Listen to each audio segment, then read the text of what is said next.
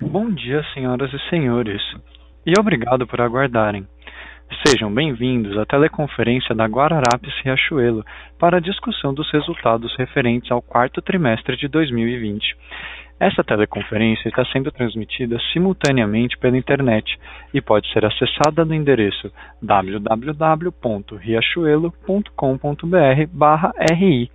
A apresentação também está disponível para download no mesmo site. Informamos que os participantes estarão apenas ouvindo a teleconferência durante a apresentação da empresa e, em seguida, iniciaremos a sessão de perguntas e respostas, quando mais instruções serão fornecidas. Caso algum dos senhores necessite de alguma assistência durante a conferência, queiram, por favor, solicitar a ajuda de um operador digitando asterisco zero. Antes de prosseguir, Gostaríamos de esclarecer que eventuais declarações que possam ser feitas durante essa teleconferência relativas às perspectivas de negócios da companhia, projeções e metas operacionais e financeiras constituem-se em crenças e premissas da diretoria da Guararapes Riachuelo, bem como em informações atualmente disponíveis para a companhia. Considerações futuras não são garantias de desempenho e envolvem riscos, incertezas e premissas, essas se referem a eventos futuros e, portanto, dependem de circunstâncias que podem ou não ocorrer. Investidores devem compreender que condições econômicas gerais, condições da indústria e outros fatores operacionais podem afetar os resultados futuros da empresa e podem conduzir a resultados que diferem materialmente daqueles expressos em tais considerações futuras. Gostaria agora de passar a palavra ao Sr. Oswaldo Nunes, CEO da Riachuelo, por favor, senhor Oswaldo Nunes, pode prosseguir. Bom dia, agradeço a participação de todos. Sejam bem-vindos à teleconferência. Do nosso lado participarão também o Paulo, diretor comercial da Midway, o Carlos, diretor de inovação e tecnologia, e o Hélio, diretor de canais e pontos de contato com o cliente. Sobre 2020, quero primeiro compartilhar o reconhecimento que os nossos times e a gestão estiveram à altura dos desafios que nos foram impostos pela pandemia, a boa condução da crise, das lideranças nas questões com os colaboradores, o trabalho remoto, os clientes e fornecedores e a necessidade de proteger o caixa e a saúde financeira da companhia é motivo de orgulho, porque como consequência desse bom trabalho de todos, chegamos no quarto trimestre mais fortes e eficientes. E hoje estamos mais bem preparados para lidar com os desafios de 2021. Falando dos destaques do quarto trimestre do ano de 2020, sobre o digital, os nossos canais conquistaram crescimentos importantes de 192% no quarto trimestre e de 274% no ano, atingindo o patamar de pouco mais de 10% das vendas totais, um patamar de relevância que pretendemos manter em 2021. No ano de 2020, os canais digitais alcançaram 582 milhões em volume de vendas, é um volume importante, considerando que temos um e-commerce ainda jovem dentro do, do setor de moda, comparado com mercados concorrentes, nos completar quatro anos de operação agora em maio, e o nosso app acabou de completar um ano em janeiro. Por isso, somos, somos conscientes que ainda há espaço para crescer no digital, quando a gente olha para dentro do nosso negócio, e contando com o avanço da digitalização do modelo Omni, que vem promovendo o aumento das sinergias entre os canais e os negócios, e também, a partir agora do segundo trimestre, vamos contar com o nosso marketplace, que vai ampliar a nossa atuação e-commerce e criar uma nova frente de negócios. E mais o lançamento do app da mídia e da conta, da conta digital também agora no segundo trimestre. A plataforma proprietária de Marketplace vai fortalecer o nosso e-commerce e viabilizar novas vertentes e novos negócios para ampliar a nossa proposta de valor. Nosso time de TI também outra boa notícia, acabou de concluir o desenho tecnológico de arquitetura da plataforma de marketplace da MIRI, para que a gente possa dar início à construção dos alicerces dessa nova plataforma proprietária orientada a produtos, seguros e assistência. Sobre as vendas de margem bruta, também tivemos no quarto trimestre evolução importante de 12% no EBITDA de mercadorias sobre 2019, graças a um same-store sales estável, positivo, com ganho de um ponto percentual de margem na moda, descontado o efeito de mix, né, devido aí à assertividade da coleção de final de ano e à boa gestão e controle dos estoques desde o início da pandemia. Vale destacar que o nosso modelo de cadeia puxada com maior benefício da reatividade das fábricas e dos CDs para as lojas também contribuiu para a qualidade do mix da coleção no final do ano e sua aderência aos novos hábitos e ocasiões de uso. Sobre as despesas, também contribuiu para os bons resultados do quarto trimestre, bom controle das despesas operacionais num ano difícil para a companhia, a digitalização de processos nas fábricas e lojas e otimização de sinergias de estrutura entre os negócios da companhia gerou ganhos perenes, que serão importantes para compensar investimentos necessários em OPEX para a criação dos alicerces, das novas plataformas e estruturas que vão suportar o ecossistema de moda e lifestyle em construção e de produtos e serviços financeiros. São investimentos para reforço da estrutura de tecnologia, que hoje conta com mais de 800 profissionais, a maioria desenvolvedores de software, reforço da estrutura de data analytics né, e a evolução da sua tecnologia com implantação do data lake, criação da estrutura de gestão dedicada ao marketplace, criação da retaguarda Omni para o Chip from Store nas lojas, fortalecimento das estruturas de gestão dos canais digitais que ganharam relevância, isso veio para ficar, fortalecimento das estruturas de CRM, experiência e jornada do cliente, estrutura de gestão operacional dedicada aos novos formatos da Casa Riachuelo e Cartas, desenvolvimento do full commerce da Cartas e a criação de estrutura de gestão para o app da Midway e a conta digital. Outro, outro destaque foi que também ganhamos eficiência em elementos de capital de giro e melhoramos o ciclo financeiro, geramos caixa e reduzimos o endividamento líquido da companhia ao final de 2020, mas sem deixar de preservar elementos da nossa estratégia de longo prazo, porque ao mesmo tempo preservamos os investimentos em tecnologia e digitalização, que totalizaram no ano mais de 250 milhões, representando quase 70% do investimento total da companhia em 2020 o foco desse investimento, como acabamos de falar, foi desenvolver e acelerar a transformação digital da companhia, desenvolver os novos canais digitais, o modelo omnicanal, e para construir as bases alicerces do marketplace, do app da mídia a fonte digital. Sobre estrutura de gestão, foi criada em 2020 uma estrutura unificada de diretoria executiva, para otimizar as sinergias entre as estruturas de cada negócio e, principalmente, reforçar o alinhamento estratégico, trazendo mais agilidade e aumentando a nossa capacidade de eh, execução. A evolução da nossa performance operacional também é fruto da melhoria da nossa proposta de valor e posicionamento, que vem refletindo positivamente na percepção da imagem e valor da marca, e assim chegamos ao final de 2020 conquistando uma boa performance relativa dentro do varejo de moda comparado e ganhando participação do mercado. Talvez que a crise tenha acelerado o movimento de consolidação com a fragilidade do pequeno varejo, que é menos digital, tem menos acesso a crédito e naturalmente sofre mais com os impactos da pandemia.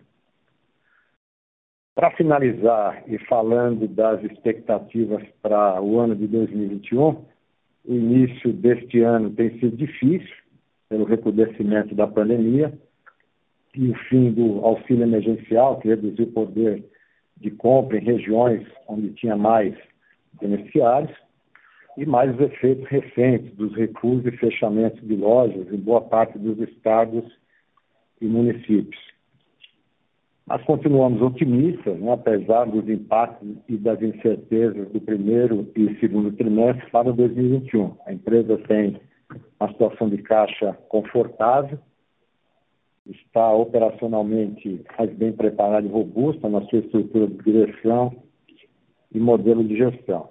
Tanto que, confiante nas nossas melhorias e evoluções, o nosso orçamento capital para 2021 prevê aceleração dos investimentos em relação a 2020, também 2019, ano pré-pandemia, tendo foco na aceleração da nossa transformação digital, como já falamos. Olhando para fora, né, diferentemente do ano passado, hoje a gente vê um horizonte, que são as vacinas, mesmo que os dados do momento não permitam afirmar quando exatamente teremos a chamada imunidade de rebanho, toda a população vacinada. E a boa notícia é que tem mais vacinas sendo aprovadas e compradas para auxiliar nesse processo. O lado favorável e positivo de 2021 está sendo a continuidade do crescimento dos canais digitais, não apenas como estratégia de, de longo prazo, mas também como forma de reação no curto prazo, um cenário ainda de incerteza. Os canais digitais seguem com desempenho positivo, aumentando o volume aí de duas a três vezes sobre 2020, nos meses de janeiro e fevereiro. É, o varejo de vestuário e moda vai se recuperar mais rápido à medida que a vacinação e a imunização avançam, essa é a nossa premissa. Para quem tem marca forte e boa proposta de valor, e à medida que o comércio volte a funcionar nos seus horários normais e com o aumento da mobilidade das pessoas, a volta do fluxo nos shoppings e também de mais ocasiões de uso para a moda, e acreditamos com mais força a partir do segundo, segundo semestre. Continuamos confiantes que seguiremos ganhando participação do mercado e de forma sustentável, baseada nas nossas evoluções e melhorias operacionais e na coerência e consistência da nossa transformação digital, tanto no varejo quanto na financeira, e da nossa proposta de valor. Claro, também estamos preparados para um recrudescimento maior da crise e das situações, se isso vier a acontecer, mas acreditamos que não é, acontecerá. Mas temos cenário para isso a boa notícia é, é o avanço da vacina e da imunização, que devem mitigar gradualmente esse risco, e a gente vê a, a, a sociedade, o poder público cada vez mais mobilizados é, nesse sentido. É, agora eu quero passar a palavra ao Carlos, é, para que ele dê aí a todos um overview da nossa agenda de transformação digital. E depois o Túlio fará suas considerações e, e, e estaremos aqui, eu, Paulo e o Hélio, aí à disposição de vocês para responder as perguntas. Carlos. Muito obrigado, Oswaldo. É, bom dia a todos. Espero que todos estejam bem, seguros em suas casas. Bom, é, vamos falar um pouco sobre a digitalização no slide 3 é, já queria começar trazendo é, como uma régua de comparação é, pesquisas de mercado, só para a gente ter uma ideia do, do, volume de crescimento. Então, quando a gente fala em resultado, crescimento é, nas categorias é, de, mais, de maior faturamento, é, moda ficou em quarto lugar, né? segundo uma, uma das, do, dos, das pesquisas, a que a gente, o que eu utilizei aqui como ponto de, de referência foi a Daniel Trush. Em quarto lugar, com um crescimento de 10%, e em quinto lugar, Casa com um crescimento de 9,6%, e a Riachuelo com um crescimento de 192%. Né? Uma segunda é, visão sobre pedidos, sobre número de pedidos na mesma pesquisa, moda com 19% em número de, de pedidos, Beleza com 14, Casa com 9,8 e a Riachuelo com 237% de crescimento com quase aproximadamente um milhão de pedidos realizados nesse último TRI em, em discussão. É, na implantação do Omni, ainda no slide 3, é, nós fizemos aí o terceiro trimestre, quando foi o momento da implantação, eu vou falar um pouquinho mais disso nos dois próximos slides, mas nós tínhamos 19% de participação da venda Omni e no quarto TRI já passamos para 40%, e isso continua escalando de forma sustentável, foram 21 pontos percentuais de crescimento e escalando de forma bastante sustentável aí no início desse ano. Né? Passando para o slide 4, a gente resolveu trazer uma visão um pouco diferente das agendas. A gente entende que as agendas digitais do mercado e das empresas que estão muito conectadas com esse futuro, elas são muito próximas. A gente decidiu trazer um olhar é, é, de construção, literalmente. Né? Então, essa é uma, uma, uma meia-lua que coloca em camadas todo o nosso processo construtivo é, de, é, para que a gente possa evoluir na nossa jornada digital. E aí, o primeiro destaque, na primeira na base, é, onde a gente coloca Riachuelo e Nido, e a primeira, a primeira camada que nós chamamos de camada base, eu não vou entrar em detalhes específicos sobre cada um dos pontos, porque eu estou equilibrando o tempo aqui do, do, do, da minha fala, mas ele traz aqui os principais pilares que sustentam e sustentarão o nosso processo de avanço, crescimento e desenvolvimento tecnológico à luz de toda a ambição já previamente é, apresentada pelo nosso presidente. Na sequência, a gente divide e cria dois mundos de serviços base, ou seja, tecnologias que servem de base para a construção de plataformas e experiências. Do lado esquerdo, o que nós chamamos de serviços básicos, que começa lá embaixo, no Active Omni, e vai até a processadora de cartões, são os principais serviços que vão de, eh, que conectam muito com a nossa estratégia. Então, o Active Omni foi toda a plataforma construída ao longo de 20 para que permitisse que nós tivéssemos a completa orquestração de estoque e hoje tenhamos 100% das nossas, eh, todas as nossas lojas eh, sendo um mini centro de distribuição, servindo e participando do processo de omnichannel. O Simplifica está muito conectado com a nossa estratégia de digitalizar todos os nossos colaboradores e é um processo de ganho de, forte de eficiência operacional e comunicação interna. É, a evolução de todo o processo do contact center, é, sistemas que permitiram e permitirão a evolução acelerada ao longo de 21 é, da Midway, como é, uma conta em um banco digital, de, de, do qual bancário a, a, a, revisão da processadora de cartão.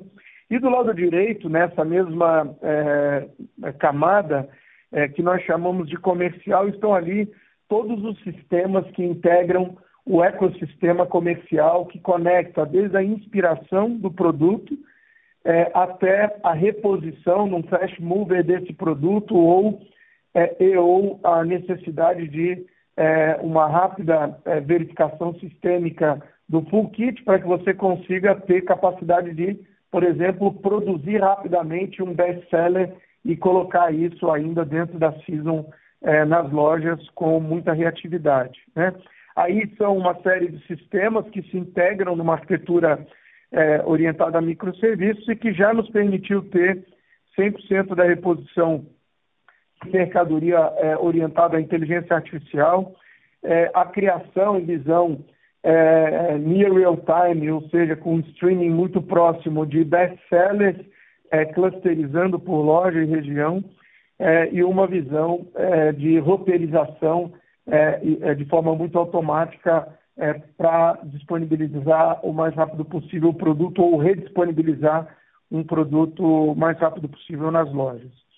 É, na camada seguinte segue a camada de plataforma, é, são produtos já existentes com um pensamento orientado à, à construção dos ecossistemas, é, que é, na evolução a gente começa a ver como eles se somam e se monetizam e se complementam. Então, aqui a gente trouxe uma visão de, das plataformas existentes já em, é, sendo exploradas, e aí um destaque é, especial é a evolução do nosso Super App, depois é, na camada de produtos e serviços financeiros, já bem colocado pelo nosso presidente. É, um destaque é, que eu queria fazer no Sou Riacho Lover, Sou Riacho Lover foi uma decisão tomada de criar nossa própria rede de relacionamento com é, parceiros, né, a rede de afiliados. Me lembro que no momento do início da pandemia de 20, é, muitas empresas buscaram soluções prontas. Nós entendemos estrategicamente que isso comunicava é, no médio e longo prazo com tudo que nós estávamos criando na visão de plataforma. É, criamos, desenvolvemos a nossa própria e, ao final, é, alguns números que são muito relevantes agora do último quarto, que é só nessa plataforma de, de afiliados nós tivemos é, mais de 30 mil pedidos realizados no último quarto, com mais de 45 mil afiliados e, é, ao longo do tempo, mais de 5 milhões de faturamento é, só por essa iniciativa. E aí se mostrou vencedora frente às outras que nós vimos é, nascerem é, mais ou menos na mesma época, mas com uma estratégia é, mais de curto prazo, de uma visão muito é imediata, e nós é, equilibramos a necessidade de, de, entrega de valor de curto prazo, mas sem perder a conexão de médio e longo prazo. Né? É, o, o, as nossas plataformas é, de e-commerce ou plataformas digitais de geração de receita, que vai além de um e-commerce ou de um app, ou seja, temos diversas nascendo, e eu vou falar um pouquinho mais sobre isso. É, o Marketplace, já apresentado e comentado pelo presidente, o Full Commerce Idem, nossa primeira experiência de Full Commerce com a Carters, nascendo aí né, no próximo TRI. O Pagar Comigo, aí, todo o universo digital é, do mundo é, financeiro é, também nascendo e evoluindo, já desde é, em teste, em produtivo, é, desde o final do ano e agora escalando. E o Riachuelo Mais foi uma iniciativa que nasce na, no, na loja do Morumbi como um processo de personalização, é, replicada na loja do Eldorado como uma boa solução e agora ganha no próximo trio uma versão digital e completamente integrada disso. E essas plataformas permitem, eu não vou entrar no detalhe em todas, permitem uma série de experiências na ponta que geram receita, geram engajamento, geram conectividade e conexão com os nossos clientes. Né? Passando para o próximo slide, slide 5, é, aqui a gente mostra é, a primeira visão, é, a, a, o pensamento de exponencialidade, crescimento e desenvolvimento de toda a nossa jornada digital. Né? Quando a gente nasce lá em 2017 é, com o, o nosso e-commerce, como bem dito pelo presidente, a gente é, nasceu e, tem, tem, um tempo é, recente. É, ao final de 2019, início de 20, né, o, nasce, é, junto com a loja do Morumbi, é, a primeira é, plataforma de personalização proprietária. E início de 20 nasce o nosso app, que se tornou aí um dos apps mais baixados ao longo de 2020 e isso se mantém muito forte ao longo de 2021. E aí, é, aqui, a primeira a grande menção que eu quero fazer é a visão de velocidade de entrega de novas e novos produtos 100% é, é, entregues ou em fase de rollout. E aí eu vou passar bem rápido. Então, o app iniciando no início de 20, depois Lockers que ganha evolução agora ao longo de 21, aumentando a sua conexão de, de é, frictionless com os nossos clientes. Depois, a venda por WhatsApp que nasce é, numa venda localizada em cada loja, num, num, é, numa plataforma de chatbot e que agora ganha uma, uma, potencialização, numa integração conectada a, um, a, uma central maior que a gente consiga exponencializar o modelo. É, o Sou Riacho Lover, já dito lá na, na, no slide anterior, retira em loja é, e o Omni, com duas grandes entregas ao longo de 2020, que permitiu que a gente tivesse diversas modalidades de entrega, Ship from Store, é, Buy Online, Pickup Store e todas as outras, é, hoje já operacional em 100% das nossas lojas. É, nós tivemos aí é, como algum ganho clássico, que claro, foi um, um crescimento do nosso SLA de entrega de 90% para 99,3%. É, a gente teve é, uma queda é, da altura de 2,5 para 0,8, né, com a evolução da orquestração integrada de todos os estoques de toda a companhia e a reorquestração utilizando é, essa plataforma desenvolvida.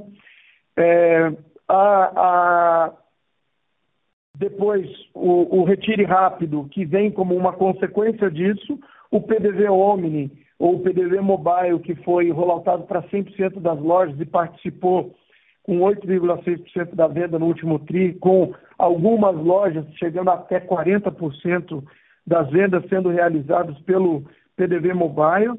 A eStore como uma grande plataforma físico-digital, integrando uma prateleira infinita capaz é, de olhar e perceber e, e, e, compartilhar o estoque de todas as lojas.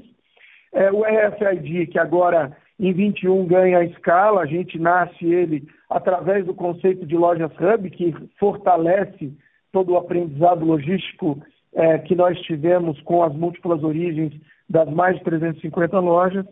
É, e o Carters nasceu, nasceu como loja física, todas as lojas Carters são Omni, são, já nascem com o conceito de Omni Chip From, é, e agora nascendo como uma plataforma digital é, e culminando com o marketplace que nasce no próximo TRI se conecta a toda esse acabou portfólio de plataformas digitais. Passando para a próxima página, é, a gente fala, página número 6, a gente fala sobre a evolução é, também muito acelerada da Midway, que a gente nasce em 2017 com o app do cartão, é, que é o app é, para fazer as primeiras operações financeiras, depois um tablet de captura é, de cliente em loja, e ao longo de 2020 também ganha uma aceleração muito forte, criando motor é, de fraude que melhorou é, a nossa qualidade de, de, analítica da fraude, o novo site, é, que é, só com buscas orgânicas, só com resultado orgânico tem um tráfego acima de 40 mil é, usuários por dia.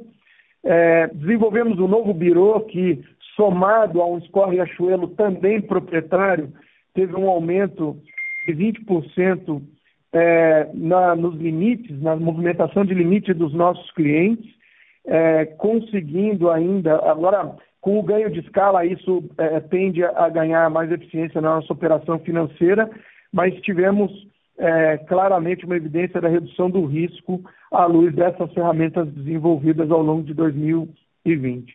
Plataforma de seguro e assistência, que será, como dito pelo presidente, é, é, se tornará um grande marketplace, é, também num conceito de plataforma. O core bancário, o desenvolvimento que entra, entrou em produção no final do ano, cartão de débito já com alguns clientes é, sendo utilizado em, em, em, soft launch, Family and Friends já é, em operação, né? O cartão Riachuelo integrado com o Super App do varejo, no último mês do ano foram mais de 185 mil vínculos é, orgânicos ou naturais sem que a gente tivesse que fazer nenhum tipo de impulsionamento.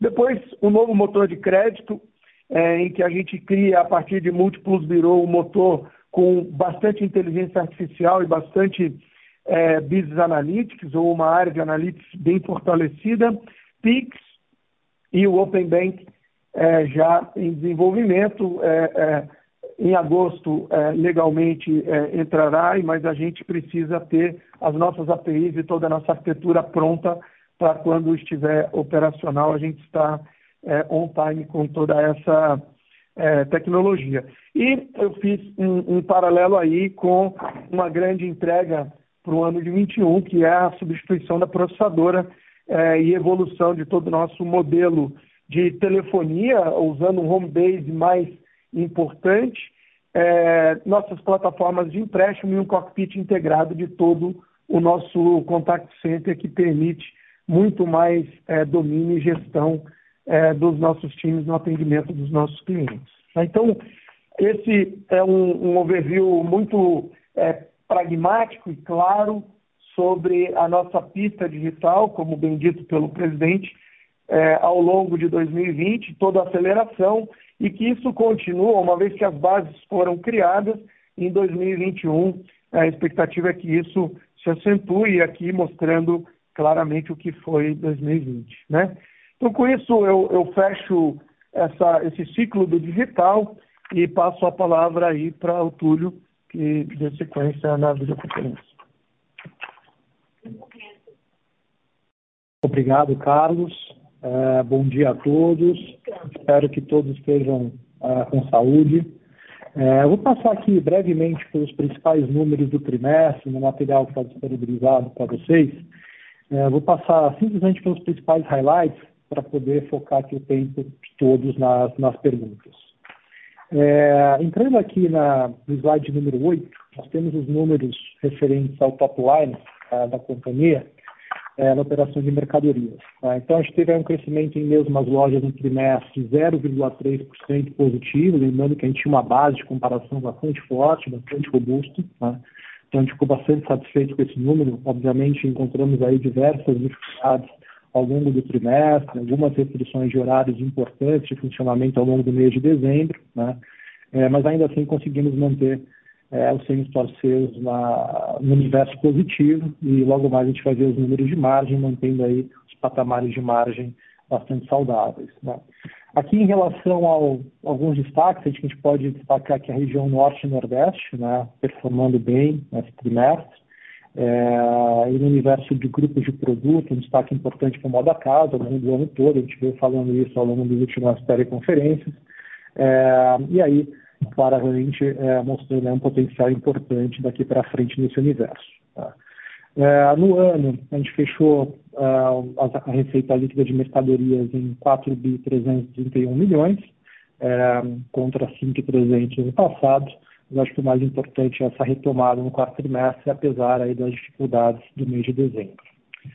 Uh, passando agora para o slide número 9, Carlos já comentou, né, simplesmente para marcar aqui o número, né, então um crescimento muito forte é, nos canais digitais da companhia, no trimestre um crescimento de 192%, né, é, totalizando aí 136 milhões de reais. No ano, a participação é de 10,3% né, do total das vendas, como o Oswaldo bem ponderou, é, com crescimento de 274%. Né, que significa aí quase 600 milhões de reais é, em vendas absolutas. Então, acho que tem tudo a ver aí com o detalhamento que o Carlos é, muito bem é, explicou. Tá? No slide seguinte, de número 10, nós temos os números referentes ao lucro bruto, né, como eu havia comentado, é, um desempenho de margem muito importante, é, a gente viu um trimestre extremamente promocional, né, uma pressão é, muito forte é, mas, apesar disso, acho que a gente veio com uma operação bastante equilibrada, com um nível de assertividade importante. Acho que queria ressaltar aqui o papel muito importante é, do modelo integrado com as fábricas. Né? Acho que as fábricas garantiram um mix é, de produto para Riachuelo de alta qualidade. A gente estava vivendo um momento em que a cadeia de suprimentos está é, muito pressionada. Né? E esse modelo fez muita diferença. É, é claro que também está é, relacionado também com a evolução do modelo de negócio, do modelo de gestão nas fábricas. A gente veio aí de um trabalho estruturado é, de despesas operacionais e custos industriais, né, que também ajudou é, na, na, evolução para melhora aí das margens. Né? Então, na hora que a gente quebra esses 0,3 pontos de, de, de melhora em margem bruta de mercadorias, aí a gente, a gente observa, por exemplo, que 0,8 para menos foi uma pressão por conta de mix, né? Então, principalmente maior participação no modo casa, maior, alguma participação importante de eletrônico. É, e na hora que a gente pega só a parte de confecção, a expansão de margem é de mais de um ponto percentual. Né? É, então, realmente, é, a combinação dessa expansão de margem com o semi-store sales positivo num trimestre tão desafiador como foi o quarto tri, é, nos deixa bastante animados com tudo que a gente vem fazendo. Passando agora para o slide número 11, né? então, a gente vai trazer aqui uns, uns, alguns números referentes à operação financeira. Né? Aqui a gente tem o, o, top line da operação financeira. a gente observa no, no trimestre uma pressão importante ano contra ano. Né? Aqui é um efeito de uma, de uma carteira é, menor, né? a gente trabalhou muito a questão do risco da, da operação de crédito ao longo é, do ano de 2020. Acho que a derivada disso é uma carteira com nível de risco menor, né? a gente vai ver logo mais os números de, de, de inadimplência, né? É, e uma carteira menor, principalmente nas faixas de accrual. Né? Então, a carteira como um todo, em torno de 800 milhões de reais menor que o mesmo período do ano passado, mas na hora que a gente olha as faixas de accrual de juros, né, realmente a carteira está aí na ordem de um terço do tamanho. Então, realmente, claramente, está numa fase de retomada de volumes. Né? É, acho que tudo que a gente vem fazendo aí ao longo desse primeiro trimestre, ao longo do ano, é para gradualmente retomando é, os volumes dessa operação, uma vez que agora a gente tem muito mais conhecimento, tem muito mais ferramenta, estamos com modelos de créditos muito mais é, acurados. É, passando agora para o slide número 12, é, nós temos os números referentes à, à perda, desconto é, e cobrança, né, que a gente chama de PDC, é, que é o net de todo esse universo de perdas e provisionamentos. Né. É, então, a gente observa que no trimestre né, houve uma redução importante dessa, dessa despesa, né, caiu 45%. Claro que isso tem a ver com o nível de risco que eu acabei de mencionar. Né. É, e na hora que a gente olha por dentro né, desse trimestre, na hora que a gente olha por dentro desses 163 milhões, a gente observa que é uma composição de uma reversão de provisão na ordem de 150 milhões, né, tem a ver com risco, tem a ver com tamanho de carteira, é, e uma pressão de despesa de 54 milhões de cobrança e 260 milhões de descontos. Né? É, essa estratégia de descontos foi uma estratégia muito bem sucedida ao longo do ano de 2020. Né? A gente conseguiu controlar bem o nível de risco da operação. Vale lembrar que também a gente tem uma operação com uma duration bastante curta, né? então isso facilitou a gestão do risco. Né? É, mas acho que agora é, como o nível de risco já está bastante é, controlado, a ideia é, ao longo desse primeiro semestre, a gente ir retomando, a, e sendo, voltando à estratégia de desconto que a gente adotava antes do início da crise. Né? É claro que agora, como eu comentei, a gente tem muito mais, muito mais é, elementos é, de, de melhorias importantes aí de todo o processo de, de concessão de crédito. Né? É, no ano, acho que o desenho não é muito, não é muito diferente, né? acho que a pressão ano contra ano é menor é, nessa despesa, mas realmente, claramente, a gente percebe essa presença dos descontos né? É, e uma, uma, uma, participação de perda de produção menor do que foi no ano passado. Né? Então, o número como um todo é muito parecido, cai apenas 5%, mas a, a composição por dentro traz essas características que a gente acabou de comentar. No slide seguinte, número 13, nós temos os números referentes às perdas percentuais da companhia e, e, os estoques de provisão e da carteira por faixa. Né?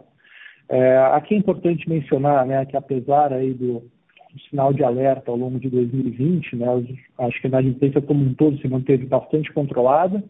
É, a gente observa aí que a, que a perda do cartão Riachuelo fechou o ano em 6,6%, né, muito, totalmente em linha com, com o patamar histórico. Né. Empréstimo pessoal, sim, ficou ali no patamar na ponta um pouco mais próxima do pico, né, é, mas também já está projetando uma redução aqui para os próximos seis meses. Né.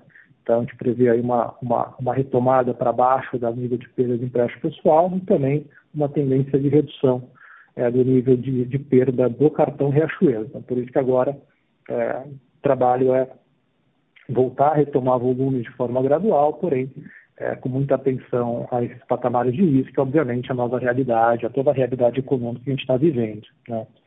Em relação aos estoques de produção, a companhia está super bem é, temos aí é, 5,4% de, de produção em relação aos 180 dias, está aderente com essa, com essa perspectiva é, de redução do nível de perda que eu acabei de mencionar, né?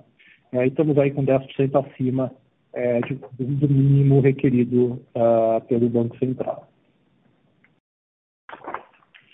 No slide seguinte, número 14, temos o resultado uh, da operação financeira, né, totalizou 40 milhões no trimestre, né, no ano praticamente zero a zero.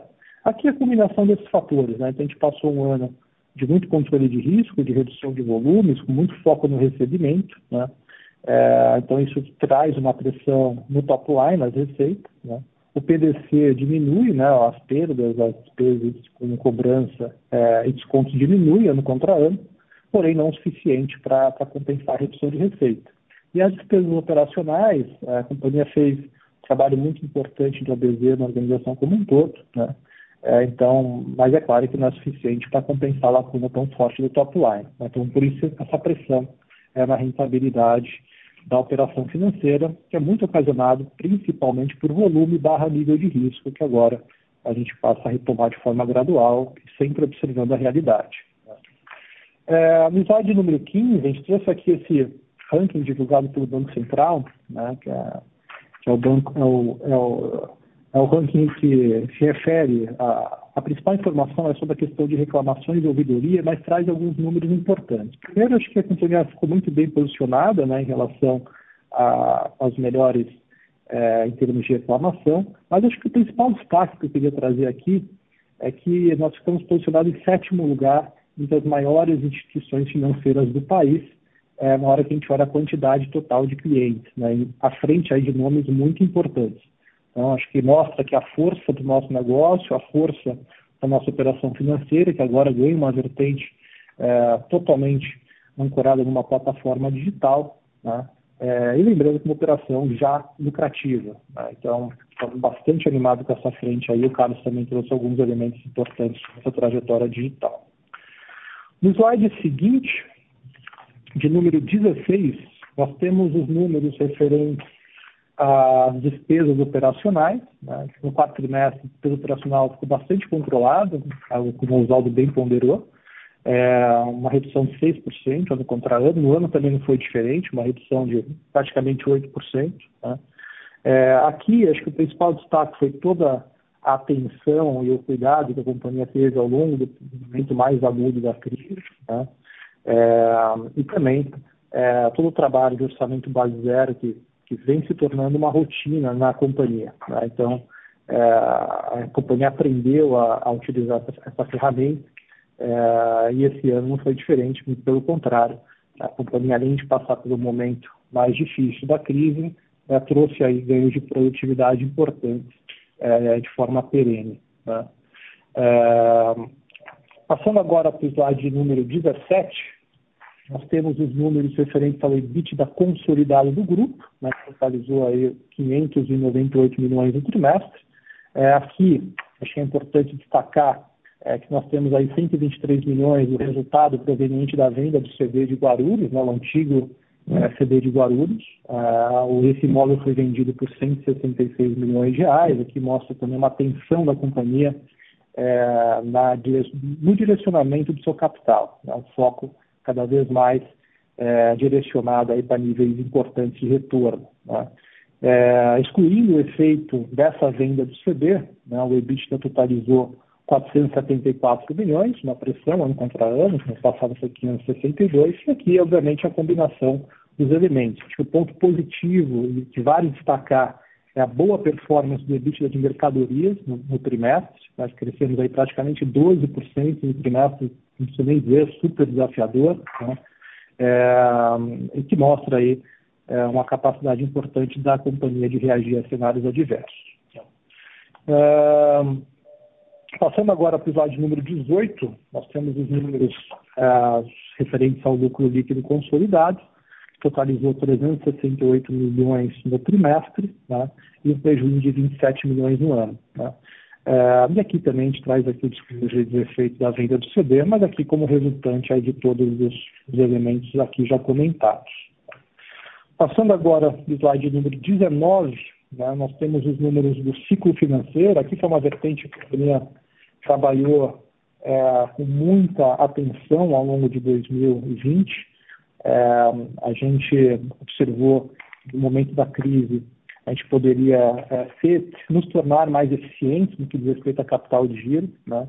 É, e direcionamos uma série de frentes. Né? Então, acho que a questão dos estoques né, ainda não apareceu aqui no ciclo financeiro, mas a gente vem fazendo um trabalho também importante nessa linha para fazer mais é, eficiência. É, e o que já apareceu com muita intensidade, que fica muito claro todo o trabalho que a gente fez na vertente de fornecedores, né?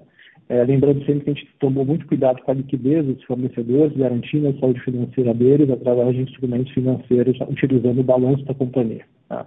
Então, foi um trabalho aqui é, de parceria, de inteligência para melhorar o ciclo financeiro da companhia, mas sempre garantindo é, a liquidez é, dos fornecedores. Dessa forma, a gente fechou é, o, o, trimestre né, com 98 dias de ciclo financeiro, é um recorde para a companhia, um nível de eficiência que a gente não tinha alcançado até então, é, e que com certeza ajudou muito é, nos números que nós vamos ver no próximo slide, é, em relação à geração de caixa da companhia. Como eu comentei no slide 20, então, nós, a gente mostra aí a, todo o efeito de geração de caixa. Né? A gente observa que no quarto trimestre a, a companhia gerou 458 milhões de caixa. Né? É, isso já vinha acontecendo ao longo dos últimos trimestres, né? a gente vinha trazendo esse discurso. É, claro que agora, é, com a melhora né, da rentabilidade do próprio negócio, veio um pouco mais do Fund from Operation, né? e agora é, a gente começa a normalizar um pouco mais esse efeito. Tá? É, mas a derivada disso é uma redução importante do nível de endividamento é, da companhia e agora a gente conta com uma operação muito mais eficiente do ponto de vista de capital de giros, fazendo com que a companhia possa crescer é, com, uma, com muito mais equilíbrio é, em relação à demanda de capital. Né?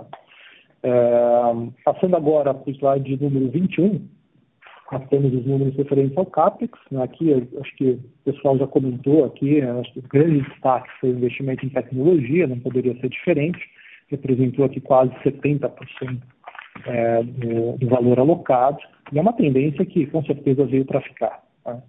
É, então, pessoal, seriam esses os nossos principais comentários, né? e agora, a partir de agora, é, todo o time aqui está à disposição para responder as perguntas.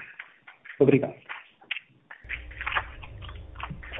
Senhoras e senhores, iniciaremos agora a sessão de perguntas e respostas. Caso haja alguma pergunta, por favor, digitem asterisco 1. Se a sua pergunta for respondida, você pode sair da fila digitando asterisco 2. As perguntas serão atendidas na ordem em que são recebidas. Solicitamos a gentileza de tirarem o fone do gancho ao efetuarem a pergunta. Dessa forma, uma ótima qualidade de som será oferecida. Por favor, aguardem enquanto coletamos perguntas. A nossa primeira pergunta vem de Richard Cathcart, do Bradesco. Por favor, Richard, pode prosseguir.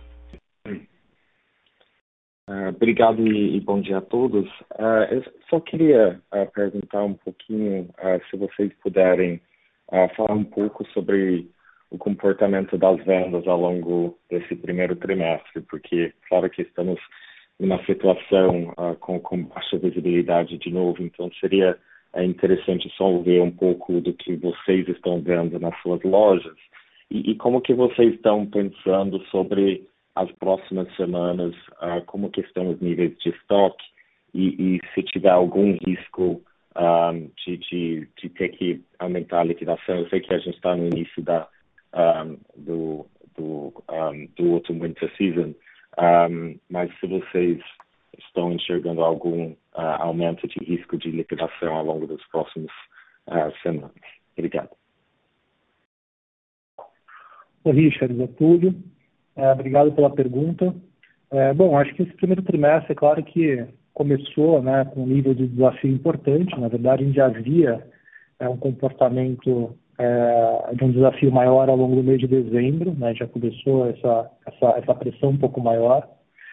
No primeiro trimestre, acho que naturalmente, né, acho que não precisa entrar em detalhes, acho que é, o cenário de, de pandemia foi ficando mais grave, diversos mercados foram fechando ou trazendo restrições é, mais importantes para o ano. Né.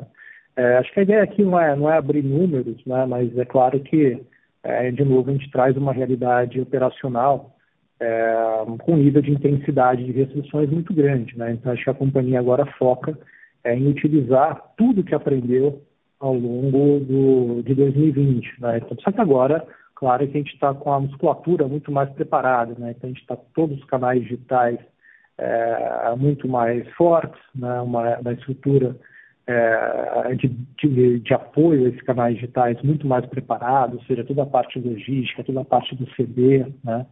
É, e ao mesmo tempo também tomando as medidas de proteção né, aos nossos clientes, aos nossos colaboradores, à sociedade em geral. Né? É, então, acho que isso é um ponto bastante importante.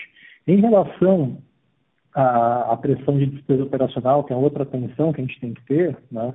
É, acho que um ponto importante é que diversos sindicatos já começam a abrir conversas e permitir acordos né, com os sindicatos no sentido de discutir redução de jornada, é, porque isso ajuda bastante enquanto não vem alguma novidade mais estruturada por conta de alguma medida provisória, como aconteceu ao longo de 2020. Tá? Mas em relação especificamente às vendas, acho que é isso. A gente vem numa atuada é, bastante interessante, né? A gente vem numa, numa melhora importante da, da, da, do nível de estoque, como eu comentei rapidamente, como a gente falou, é, do, do ciclo financeiro. Claramente, né, nessa virada de coleção, nos mercados que estão abertos, a gente nota uma performance muito positiva é, do lançamento da nossa coleção nova. Né? Então, assim, chega até nos surpreender os números positivos das lojas que estão abertas, né, e no período que está aberto. É, mas eu acho que agora, de novo, é, é ter paciência né, e utilizar todo o conhecimento que a gente é, vem trabalhando. Em relação ao, ao, nível de estoque que você comentou, acho que é claro, né, traz um desafio adicional. A gente, vinha, a gente fez a virada de estoque, no nosso, no nosso entender, é, bastante saudável, né? É, o número absoluto praticamente igual ao ano passado. É claro que no final de dezembro atrapalhou um pouquinho por conta das restrições. É, essa intensidade das restrições ao longo do primeiro trimestre, de novo, traz um desafio adicional no nível de estoque, a gente vai ter que corrigir esse tema, tá? Mas, por outro lado, acho que a companhia está com, com, uma, com, uma, com muito conhecimento na mesa para tratar, é, e com uma, com, uma, com uma coleção que vem respondendo nesse momento inicial de forma muito bem, né, de uma forma muito positiva.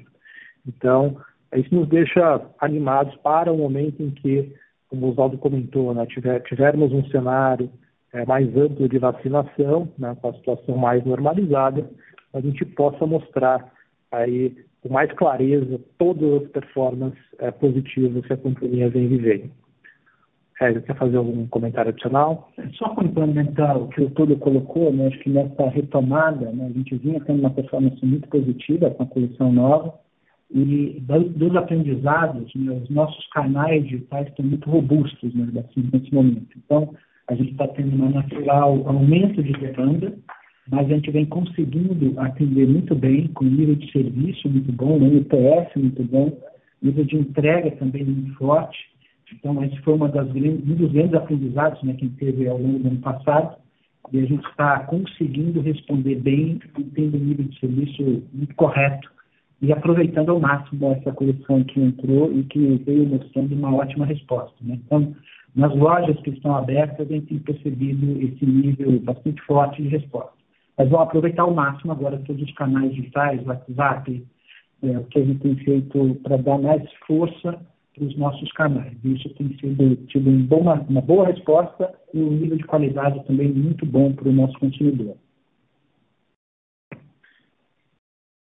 Tá bom, não, excelente. Uh, e, e, se eu pudesse um follow-up, uh, enfim, talvez tentando sair um pouco uh, de, de, falar sobre o primeiro e segundo TRI, vocês falaram no release que o aplicativo, acho que foi, representou 23% do, do fluxo, se eu não me engano, do digital no quarto TRI, que foi, foi um aumento muito grande versus o, o quarto TRI de, de 19.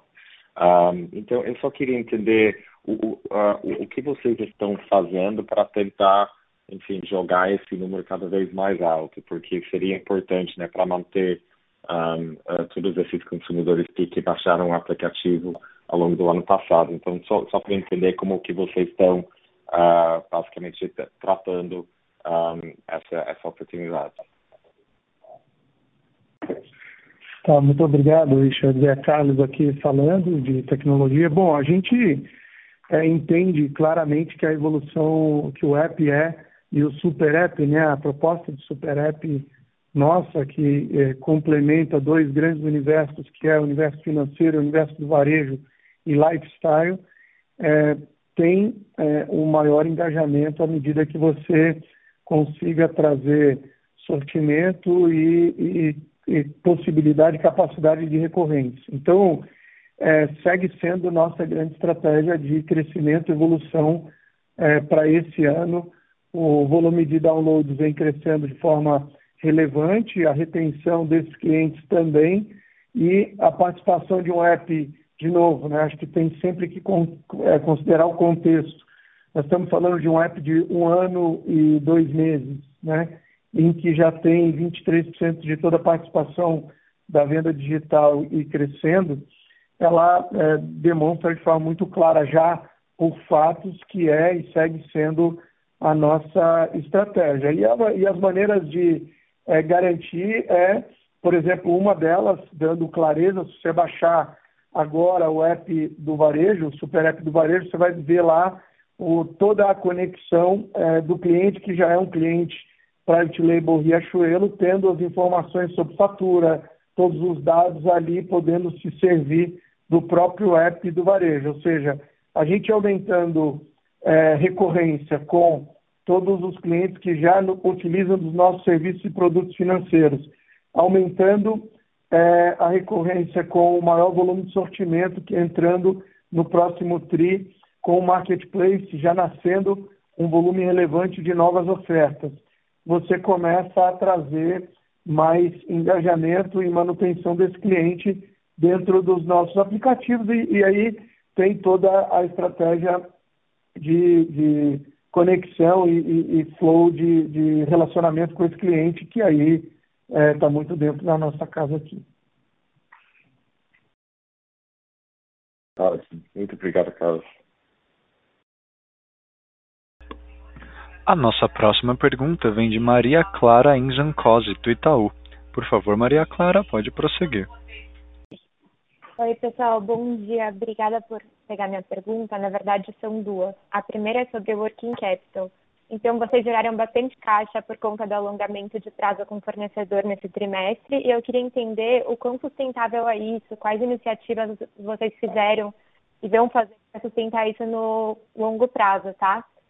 E a segunda pergunta é sobre a margem bruta, que melhorou bastante, mesmo com uma base de comparação é, forte, né, do, no quarto trimestre do ano passado, de 2019. Vocês comentaram que foi gestão de estoque, mas ainda há outras melhorias para serem feitas? Qual que seria o patamar ideal para essa margem? Obrigada. Maria Clara, obrigado pelas perguntas. É, em relação à primeira pergunta sobre o ciclo financeiro, especificamente a parte fornecedores, né? É, essa questão do ciclo financeiro, acho que é importante trazer um pouquinho do contexto, né? É, sempre foi algo que a gente entendeu como um desafio importante, porque a gente sabe que o nosso modelo de negócio é um modelo integrado, a gente tem uma vertente é, de fabricação própria, é, e que de alguma forma esse modelo integrado sempre pressionou a questão do ciclo financeiro. É, mas acho que é, num momento difícil como a gente viveu ao longo de 2020, é, você coloca muitas coisas é, na mesa para serem desafiadas. Né? E a gente entendeu que era hora de desafiar essa questão do ciclo financeiro da companhia como um todo. Né? Então, em relação à, à, parte de fornecedores e estoque, a gente sempre, sabe, a gente sempre entendeu que esses, essas duas vertentes são as principais uma vez que a parte cliente a gente sabe que é uma operação, tem uma operação financeira correlacionada e que a gente tem uma rentabilidade boa em cima dessa, dessa vertente. Né? É, então, em relação a fornecedores, né, um ponto importante que a gente fez foi é, fazer parcerias né, com, bancos parceiros, né, no sentido de, de fazer um trabalho estruturado onde né, a gente oferecia uma, um, uma, uma, uma possibilidade de descontos das nossas duplicatas, né, é uma taxa de juros muito melhor. Né? Ou seja, como o risco do banco na prática era o nosso risco de balanço, a gente transferiu essa nossa, essa nossa capacidade financeira de risco para o fornecedor. Tá? E dessa forma, na prática, ele recebia o mesmo montante à vista, só que é, ao mesmo tempo é, ele conseguia estender o prazo. Né? Aí o funding dessa operação vem todo do banco. Né? Então é claro que o banco também é, se remunera uma parte de, da operação. É, então, acho que é uma, é uma operação ganha-ganha para todos os envolvidos. Né? A gente melhora o nosso ciclo financeiro, é, o fornecedor é, passa a ter mais capacidade de venda conosco, né? recebe o mesmo montante à vista, né? É, e o banco, enfim, é, é, remunerado pela, pelo capital que ele está colocando no processo. Né? Então, dessa forma, a gente entende que é uma operação bastante sustentável, né? É, inclusive agora a gente está numa fase de realmente uma, uma fase bem personalizada, a gente vai fazer um trabalho específico com os principais fornecedores para fazer um trabalho agora é, muito mais personalizado, é, tomando cuidado aí caso a caso nos principais e maiores fornecedores da companhia. É, em relação aos estoques, a gente comentou aqui, é claro que é, diversas frentes estão sendo tomadas, né? porque estoque acho que, acho que é muito, para nós a percepção é muito clara que o, o bom trabalho em cima de estoque é, vai muito além da melhora do ciclo financeiro. O ciclo financeiro é uma, uma pequena vertente, na verdade, no nosso negócio, o estoque bem gerido gera muito mais valor com assertividade, com boas margens, como é a parte da sua segunda pergunta. Né? É, então, aqui, acho que tem muito a ver com toda a evolução de, de, modelo de gestão que a companhia vem fazendo ao longo dos últimos anos, né? como a gente vem dividindo com vocês, acho que a companhia tem hoje uma, uma disseminação de metas na organização inteira, e estoque é uma delas, né? um bom giro dos estoques. É, acho que isso faz com que os diagnósticos né, e os planos de ação passam a ser cada vez mais assertivos, cada vez mais maduros, né? e a derivada disso é uma, uma coleção é cada vez melhor, mais assertiva, e, consequentemente, também os patamares de estoque é, cada vez mais assertivos. Né? Claro que, de novo, né, acho que a realidade que a gente está vivendo faz uma série de desafios, né? a gente viu isso, como eu comentei, no final de, durante o mês de dezembro, agora novamente com uma intensidade mais forte né? É, durante esse primeiro trimestre, mas é algo que a gente também espera que é, ao longo do tempo traga é, benefícios importantes. Em relação é, à margem bruta, né, que é a sua segunda pergunta, né? Acho que aqui tem um ponto importante e deriva um pouquinho de tudo isso. Né? Acho que, como a gente comentou, é, cada vez, quando você faz uma, uma, uma gestão cada vez mais ancorada né, em fatos e dados, quando você tem todas as principais métricas sendo acompanhadas de forma sistêmica na companhia como um todo, quando você tem um processo de evolução, de construção de coleção, como foi feito, desenvolvido ao longo do tempo, né, a combinação de tudo isso né, é uma evolução gradual e uma geração de consistência, que na prática é o que a gente busca, a gente busca a consistência. Né? É, então a gente entende que o que apareceu em relação às margens é parte desse processo, né? teve uma participação importante da, da, das fábricas nessa, nessa melhora da margem bruta, especificamente a partir do quarto trimestre, né? É, de novo, né, tem muito a ver com gestão, tem muito a ver com o trabalho que foi feito também no universo de custos, né, é, mas todos esses elementos de forma integrada. Né. É, então, quando a gente olha para a margem, eu comentei, né, na hora que a gente olha só confecção, né, no quarto trimestre cresceu 110 é, bips, né, é, num trimestre muito desafiador. Né é, porque é o outro menos 0,8 é por conta do mix, né? Então, por isso que dá uma resultante de, de, de 30 bips positivos, né? É, mas na hora que a gente olha só a confecção, são 110.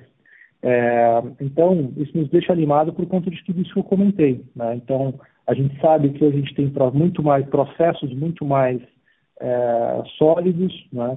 muito mais conectados, com nível de performance melhor e um acompanhamento sistemático de tudo aquilo que está funcionando bem e aquilo que precisa melhorar. Tá? Então, acho que essa é uma vertente importante e é sempre a combinação dos dois elementos. Né? Então, margem bruta sempre é uma driver importante, é um baita do indicador, mas a gente sempre terá que também combinado com a expansão é, do same store sales ou das vendas como um todo. Tá? É, porque essa combinação do lucro bruto por metro quadrado ou lucro bruto agregado, agora os canais digitais ganhando cada vez mais relevância, né, é o que realmente vai gerar é, uma, vai trazer uma geração de valor diferenciada para a companhia, diluindo cada vez mais a parte de estrutura de despesas fixas. Obrigada, ficou super claro. A nossa próxima pergunta vem de Rubens Couto, do Santander. Por favor, Rubens, pode prosseguir. Bom dia, pessoal. Posso fazer um follow-up nessa última pergunta da margem bruta, Túlio? É só para a gente ter uma ideia, assim, no, pensando em todas as variáveis que estão acontecendo esse ano, inclusive essas que você acabou de descrever, é, a gente deveria esperar algum tipo de expansão de margem bruta, principalmente de mercadoria esse ano? Ou você acha que tem muita coisa jogando contra? Enfim, só para situar um pouco tudo isso que você acabou de, de colocar, talvez de uma forma quantitativa. E, e minha outra pergunta era, a, a, olhando esse ecossistema digital que o Carlos mostrou, parece que muita coisa já acontecendo, né? muita coisa nova, seja em experiência, seja na parte da plataforma, mas para a gente também se situar aqui, vocês conseguem dar uma ideia do quanto que esse ecossistema digital já tem influenciado os resultados da empresa hoje? É, talvez numa numa escala, uma nota de 0 a 10, por exemplo, quanto desse ecossistema é, já tem refletido é, nos números e quanto que a gente poderia esperar é, que essa nota chegasse até o fim de 21, por exemplo. Acho que tem muita coisa interessante acontecendo, acho que a dificuldade agora é entender é, o, o, o, que é, já está saindo do papel, o que está fazendo resultado já e o que, que é, deve ser mais algo para a gente esperar no, no, nos próximos anos apenas. Obrigado. É, obrigado, Rubem. Eu vou falar, eu vou responder a primeira pergunta, aí eu passo a segunda pergunta para o Carlos, tudo bem? É, em relação à, margem bruta, né, acho que é, tem alguns drivers importantes e claro que acho que a realidade se mostrou presente no primeiro, no primeiro trimestre trouxe uma, um desafio adicional nessa vertente, tá, Rubens? É, mas não tenha dúvida que é, quando nós é, fazíamos ali o planejamento é, no, ao final do ano de 2020 para o ano de 2021, claro que tinha esse cenário de risco, né, mas em, num cenário mais é, conservador de risco, não tinha a menor dúvida que o puramente operacional trazia uma oportunidade de expansão de margem bruta relevante por conta de tudo isso que a gente comentou. Né? E a gente sabe que, é, olhando aí o nosso desempenho aí desde 2015 para cá, né, a gente sabe que tem uma oportunidade na mesa é, nesse lucro bruto, né, que é a combinação de serviços parceiros com margem. Né? A gente sabe que tem essa, essa oportunidade na mesa. É claro que, é, visto o atual cenário, é muito difícil aqui trazer uma previsão nesse sentido, porque nós estamos vivendo um momento de incerteza importante é, agora por conta de todas essas restrições e a derivada disso é que o mercado novamente fica muito mais é, competitivo no sentido de, de mais agressivo em preço, né? é, por conta da realidade, por conta de todo mundo ter que é, equacionar patamar de estoques, etc. É, então, assim, eu diria que em situações mais normais, em uma situação mais normalizada, não precisaria nem ser toda normalizada, mas mais normalizada, sem dúvida nenhuma, a gente teria é, uma grande oportunidade de, de melhorar é, e ficar clara essa combinação de margem bruta e principalmente do lucro bruto como um todo, né? Porque aí você vai calibrando essa, é, esses dois elementos, né? Assim, misturar é, e margem bruta. E um outro ponto que eu queria destacar, que acho que é importante vocês saberem, né? Na hora que a gente pega o quarto trimestre, por exemplo, né, e a gente fala especificamente da margem bruta de confecção, né, ela atingiu 59,4%. É um patamar muito saudável. Né? É, então, isso nos deixa, de novo, animados é, para situações normalizadas. É, realmente, eu só não vou me arriscar aqui a dar uma previsão para este ano por conta da realidade que a gente está vivendo aqui agora, que a gente precisa ter um pouquinho de cautela é, e esperar a realidade se mostrar. Mas eu não tenho dúvida que numa situação mais normalizada, isso com certeza é, tem uma oportunidade enorme na mesa para ser destravado. Eu vou passar agora a palavra ao Carlos para ele falar um pouquinho do, do resultado do digital e o referente a essa segunda pergunta. É, Rubens, obrigado pela pergunta e pela oportunidade. É, bom, vou tentar também trazer só em, em, em alguns pontos é, evidências. Né? Então, eu tentei, é, quando a gente estava discutindo a, a, melhor maneira de fazer a apresentação, a gente trouxe é, a escala em cima de entregas e de evidências. Acho que um destaque super relevante é termos conseguido fazer a integração Omni de todas as lojas, independente é, da, de venda interestadual, que também é uma grande dificuldade técnica fiscal, e nós conseguimos é, ultrapassar todas essas barreiras ao longo de 2020. Isso traz é, números concretos. Né? Nós tivemos um crescimento de mais de 2,4 é, milhões de clientes ativos nos últimos 12 meses. Nós tivemos uma melhora de quase 10 pontos percentuais na SLA de entrega. Derrubamos absurdamente a ruptura em canais digitais. Tivemos um dos maiores deltas de crescimento é, da venda digital. Tivemos e temos uma participação absolutamente relevante na integração é, loja física e digital, significa que todo cliente ou é, mais da, da, metade dos clientes captados é, que fazem uma compra e, e efetivam o pagamento na, no, numa plataforma digital tem alguma interação com a loja física, seja buscando numa loja, sendo saindo de uma loja ou sendo passando por uma loja de alguma maneira, né? É, no a Midway, a gente tem é, a plataforma de cobrança a, que nós construímos, que nós chamamos carinhosamente de Me Ajuda, já participando de 20% do resultado da cobrança, teve uma redução relevante é, na despesa paga a parceiros de, de cobrança é, que a gente utiliza. O motor de crédito, com score de crédito mais novos birôs, já teve um resultado direto é, no crescimento de 20% do, do, da, do limite individual é, do, do, nosso cliente, é, que não reflete em valor absoluto nesse momento pela queda ou diminuição da escala, mas como eficiência, olhando um a um, você já tem ganhos relevantes, né?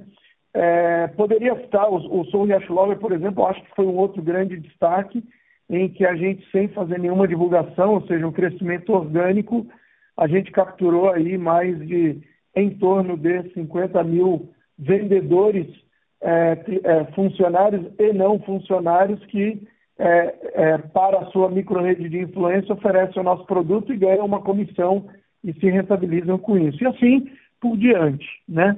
É, acho que o, o Oswaldo é, vai fazer algum complemento. Rubem, é, uma pergunta é, é, é, boa, né? mas o que eu queria acrescentar aqui, a fala do, do, do Túlio e do Carlos, é que a gente está, é, com a, a, transformação digital, colocando os pés em territórios novos. Né? Então, a gente, eu acredito que a gente tem muito que aprender com a realidade, claro, é, é, usar de toda a nossa estrutura, capacidade de gestão para reagir rapidamente a ela, para aproveitar as oportunidades né, que os novos canais digitais trazem aqui para a gente. Eu acredito que a gente está construindo aqui uma, uma, é, é, uma outra avenida né, de, de criação de valor com a evolução dos canais digitais e tudo aí integrado agora mais à frente com é, a operação do marketplace, que vai trazer aí novas é, oportunidades, novas vertentes de negócio. Né? É, a gente vai poder, nessa plataforma, conectar gradualmente pequenos ecossistemas temáticos, né? principalmente quando a gente olha aí para o universo das categorias de casa, que vem tendo uma performance muito resiliente à crise, desde 2020, segue em 2021, né, e, indo além da nossa força nas categorias têxteis, por exemplo, né, expandir aí o mundo da decoração ambiente, do meio de servir, o mundo da cozinha preparo, cozinha servir, enfim. Então, e, e podemos até evoluir para fazer parcerias com arquitetos, decoradores dentro do nosso ecossistema temático. O mundo do bebê infantil também é outro território com muitas possibilidades de ampliar o sortimento, para agregar valor via marketplace, né? o mundo da floricultura, o mundo dos brinquedos, carrinhos, acessórios, né? é o mundo das, é, da beleza, dos cuidados pessoais, o mundo de calçados no marketplace também tem oportunidade para trazer marcas de prestígio, aspiracionais e desejadas para a nossa cliente, com mais conteúdo de moda né? e com boa penetração em todas as regiões, o mundo pet, enfim, é, é, isso tudo conecta aí com a nossa é, ambição de construir uma plataforma de ecossistema relevante, com marketplace, guiada aí pela, pelo, pelo nosso DNA de moda, lifestyle, né, e num sentido mais amplo, né? É, acreditamos que existe sim um espaço para isso, né? É, quando a gente olha aí aí para fora, né? E para a gente poder resolver mais da vida do cliente num único ambiente e com, com poucos cliques, né? Então, é, mas é um território novo.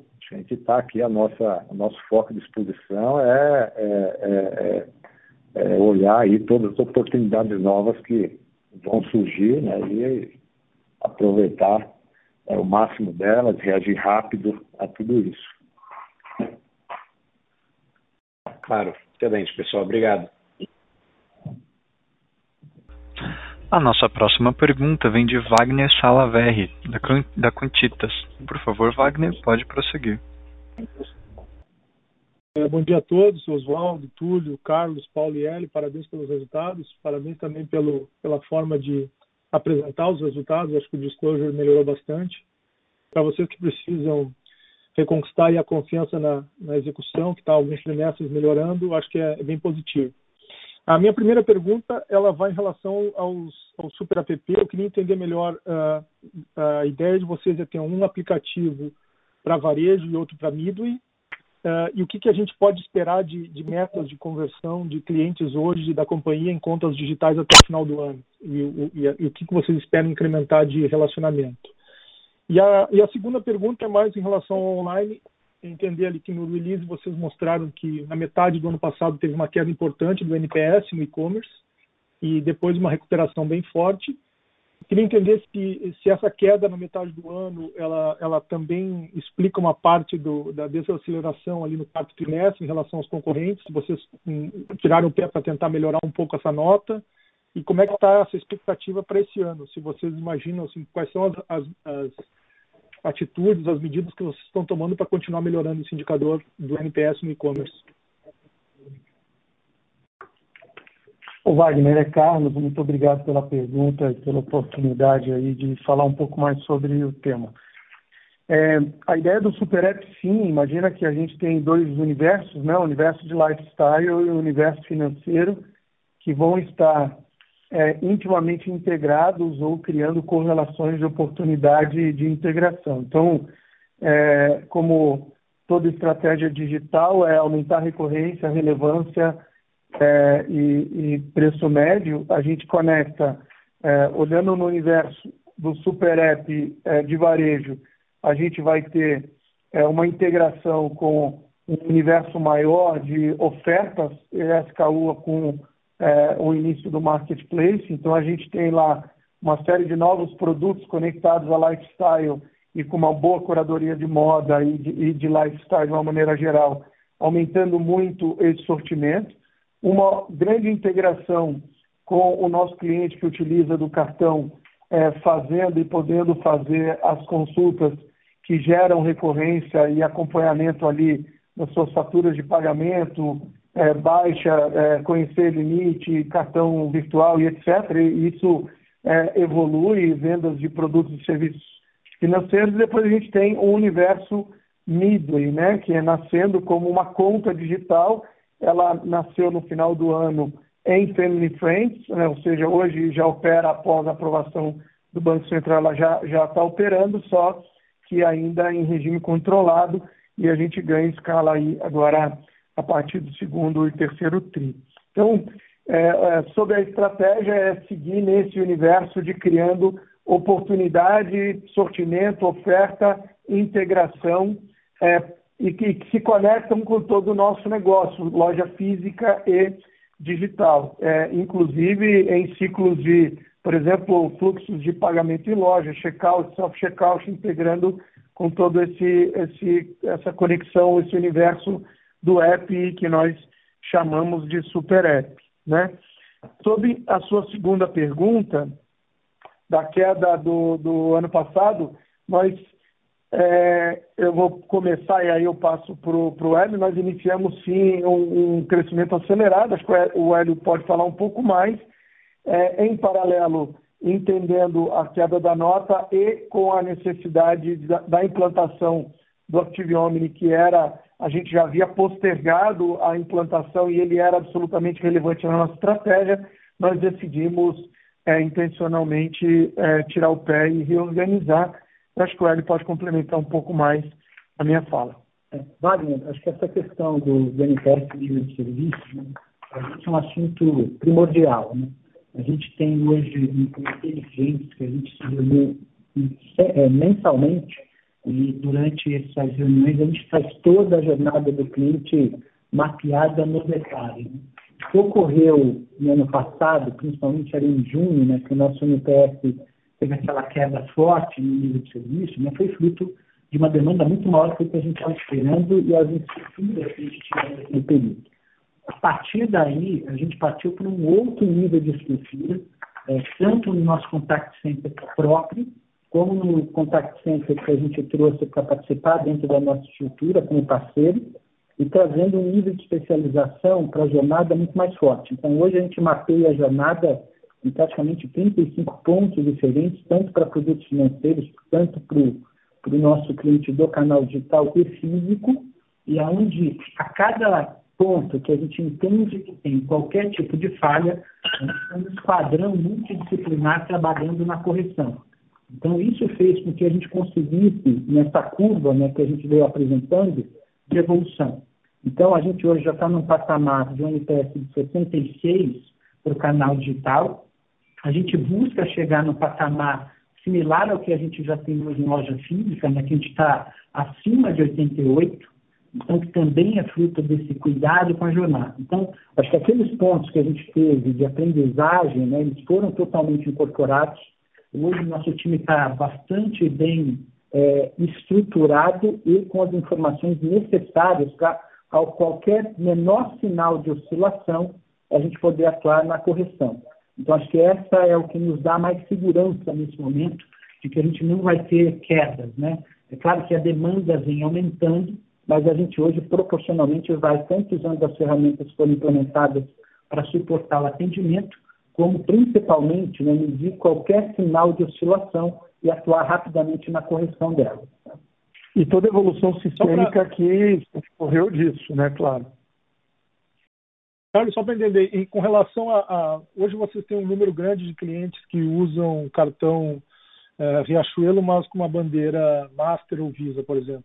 É, já tem uma meta, vocês podem nos passar, de conversão desses clientes para usuários de contas digitais ainda esse ano? Como é que vocês trabalham com, com relação a isso? Acho que esse número de, de cartões é, embandeirados é bem relevante. Queria entender se vocês trabalham com uma meta de, de conversão deles para contas digitais. Oi, Wagner, aqui é Paulo. É, vou falar um pouquinho dessa questão aí. Eu acho que o número até que o, que o, que o Túlio mostrou aí na apresentação, né, que, de quantidade de contas né, de clientes aí perto de outras instituições financeiras, além dessa, dessa questão que você colocou aí dos clientes do cartão bandeira, mostra o desafio que a gente tem pela frente em 2021 com a questão da conta é, digital. Evidentemente que a gente vai né, pescar dentro desse nosso enorme aquário aí, mas e a gente tem uma, uma ambição grande de capturar o máximo de clientes dentro desses aí que já utilizam não só os nossos cartões, mas também toda, todos os outros serviços e produtos financeiros. Então, esse é um ponto importante o cartão, a gente vem acompanhando a, o cartão bandeira, vem se performando muito bem. E acho que um outro ponto também importante, acho que dessa resposta aqui, que o Hélio falou do NPS, o Carlos falou da, da evolução das plataformas, é realmente a integração cada vez maior entre as duas empresas. Então, você está Hoje a gente percebe, por exemplo, convido vocês aí a entrarem dentro da, do nosso e-commerce, vocês visitarem uma das nossas lojas, vocês vão ver uma presença muito maior do nosso cartão, uma campanha que inclusive está no ar hoje, trazendo a participação do cartão para níveis aí históricos, até voltando assim, alguns anos que a gente não via essa participação tão grande. Então, assim, efetivamente, essa maior integração de todos os times, de todas as estruturas nossas, né, nesse, nesse nosso ecossistema aí, vão trazer e estão contribuindo bastante para a gente fazer uma, um, um serviço, uma área retroalimenta a outra, uma empresa retroalimenta a outra. É, o desafio, Wagner, né, Oswaldo? A gente sabe disso, que é, é, é, é, é um universo novo, importante para a gente, né, enquanto visão de, de ecossistema, mas é, é, a quantidade de contas em si, que foi a pergunta que você falou, ela não cria valor, né? O que cria valor é, é, é, a quantidade de produtos e serviços financeiros atrelados à conta, né? E mais os benefícios aí que a conta que a conta oferece, né? E claro, como o Paulo acabou de falar, a gente está num, num, num, modelo, né, que fortalece a integração entre o varejo e a financeira, né? Então aí o nosso desafio aí é, a partir do momento que a, a conta tiver é, é, indo ao mercado, né, construir um plano, né, uma estratégia para monetizar essas contas abertas né, e, e, e ativas né, para gerar valor. Né? Claro, e, e, com mais informações sobre o cliente é, é, para dentro da nossa base de dados, né? E, enriquecendo aí as, as nossas as, as nossas nossas modelagens, a gente vai ter flexibilidade para vender aí é, mais os produtos e serviços financeiros, né? E, e, e, e dar uma estabelecer um contato mais assertivo aí com, com a nossa base de, de clientes. É, a gente até fala aqui internamente que a nossa conta digital vai ter uma riachuelo de vantagens. Eu acho que isso explicita bem assim, o nosso desejo e essa integração entre esse relacionamento com o cliente, tanto da, da parte da mídia quanto da parte da Riachuelo. Ô Wagner, só trazendo um número, é Carlos falando, é, nós lançamos em dezembro, a, final, meados de novembro, início de dezembro, a integração é, do, do, cartão com a possibilidade de primeiro pagamento no app do cartão do, do Super App do Varejo. Nós tivemos 185 mil vinculações naturais, ou seja, não fizemos nenhum tipo de divulgação e os clientes aderiram e integraram lá o cartão para aumentar e isso é, reflete diretamente na participação da venda do digital com os nossos cartões é, private label ou bandeira, né? Entendi. É, quando é que é o rollout dessa operação da conta digital, Carlos? Para os clientes em geral? O, a, gente já, a, gente já, está em fase de Family and Friends e a expectativa é que se, tudo, se todos os testes seguirem é, caminhando, o próximo TRI é, é, o TRI em que a gente vai fazer a abertura que nós chamamos aqui a mercado, a mercado aberto. Ah, ótimo, muito obrigado. A nossa próxima pergunta vem de Pedro Zaniolo, com Condor Insider. Por favor, Pedro, pode prosseguir. Ah, é, bom dia, gente. Obrigado por pegar a pergunta. É, eu queria saber se vocês têm um, um, dado um pouco mais específico de número de como que está o fechamento de comércio agora com essa segunda onda no primeiro tri é, de 21, comparado com, com esse mesmo período no, no ano passado. É, e a segunda, é, segunda pergunta é, vocês podem dar mais detalhes como vocês enxergam o negócio de crédito para 2021 depois dessa piora na pandemia. E da primeira, eu esqueci só perguntar, tem algum impacto nas aberturas de novas lojas de, ou expansão das nova, novas casas Riachuelo e Carter? Obrigado. É, Pedro, só para. Obrigado pela pergunta. Eu vou te dar aqui a fase inicial, depois eu passo para o Túlio e para o Oswaldo continuarem. Né? Sobre a fase atual que a gente está da pandemia, a gente está sendo, claro, um, um, sofrendo com o fechamento e restrição de horários. A gente está agora operando com 170 lojas fechadas e, e, as que estão abertas têm restrições de horário. Né? Então, a gente comparando com o ano normal, a gente está operando com praticamente 40% das horas possíveis é, do que a gente teria normalmente. Né? Então, isso tem impacto para a gente significativo mas a gente tem dentro das lojas que estão operando, vindo com uma performance boa, como o Túlio comentou, uma resposta muito positiva para a coleção atual, e nas lojas fechadas, aonde é permitido, né, a gente está operando o um modelo de Omni. Então, está com a loja fechada, mas ela podendo fazer um envio para os clientes que estão comprando e tendo acesso a esse estoque. Então, em poucas cidades onde realmente a gente não tem acesso à loja. Então, a loja está operando como mais um dos nossos é, centros de distribuição, deixando mais próximo o produto do cliente, facilitando algumas entregas. Mas claro que esse, esse impacto né, de ter só 40% das horas abertas traz dificuldades naturais. Está sendo compensado em parte pelo avanço do digital e também pelo nosso canal de Omni, que a gente tem 100% das lojas integradas. Tá? Então, acho que a gente conseguiu te dar aqui um cenário como está, vou passar para o Túlio continuar. Pedro, obrigado pela pergunta. Obrigado, Hélio. É, em relação ao cenário de crédito né, para 2021, é, mais ou menos naquela vertente que eu comentei. Né? Então, acho que agora o desafio da companhia hoje é gradualmente retomar os volumes das carteiras. Né? Hoje nós estamos com um perfil de risco nas carteiras talvez é, mais baixo da série histórica. Né? Nós estamos projetando para os próximos seis meses o nível de perda do cartão Riachuelo perto de 3%. É, então, acho que o desafio agora é pegar todo o aprendizado, toda a evolução que a gente teve sistêmica e também de time no universo de concessão de crédito. Acho que é importante destacar isso. Né? Nos últimos anos, a gente reforçou muito o time de executivos aqui da, da mídia financeira, né? é, e pegar todo esse conhecimento é, para trazer de novo volumes dessa carteira, tá? mas com qualidade é, e com muita inteligência. A gente sabe que é, o momento requer toda a atenção né, em várias frentes, né? acho que o Ed deixou claro uma delas, mas tem toda a frente também é, macroeconômica e derivada disso tudo. Né? É, então, acho que a ideia agora é a gente, sim, retomar gradualmente os volumes, mas sempre com essa atenção e utilizando hoje de um conhecimento né, e de uma, de, um, de uma estrutura é, de modelos de créditos muito mais robustos. Tá?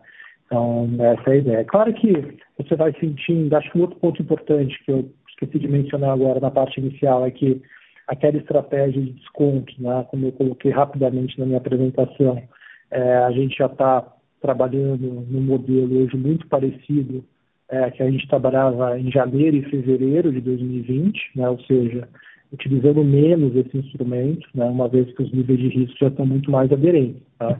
É, então, acho que o desafio agora é gradualmente retomar a operação.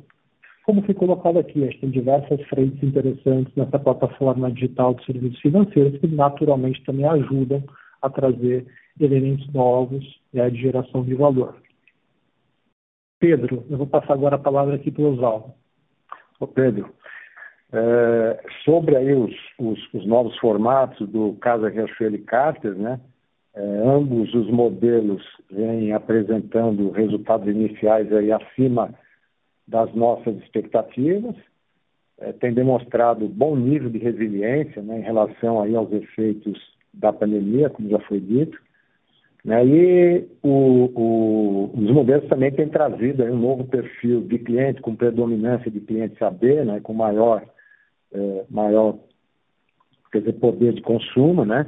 o que cria aí oportunidades para a gente ampliar quer dizer, parcerias 3Ps, aí, para novas categorias, mercados de moda casa, bebê, infantil, né? tanto no, no, no canal físico como nos canais, nos canais é, canais digitais via marketplace, né, e com outro nível de custo-benefício e, e, e, maior, quer dizer, preço médio. Então, é, é, a ideia é acelerar a expansão dos novos formatos, né, dos novos modelos a partir de, de 21. E para este ano a gente tem uma previsão aí de 15 Casa Riachuelo e 20 Carters, né? É o que está previsto aí no nosso é, plano de investimentos. Bom, tá ótimo, muito claro, gente. Obrigado. Encerramos neste momento a nossa sessão de perguntas e respostas. Gostaria de passar a palavra ao Sr. Túlio Queiroz, diretor de Relações com Investidores, para as considerações finais. Por favor, Túlio, pode prosseguir. Gostaria de agradecer a todos pela participação nessa teleconferência é, e também é, deixar aqui contatos e deixar bem claro que o time de relações com investidores está à disposição de vocês é, para qualquer outra pergunta. Muito obrigado e tenham todos uma boa tarde. A teleconferência dos resultados da Guararapes Riachuelo está encerrada. Obrigado por participarem e tenham um bom dia.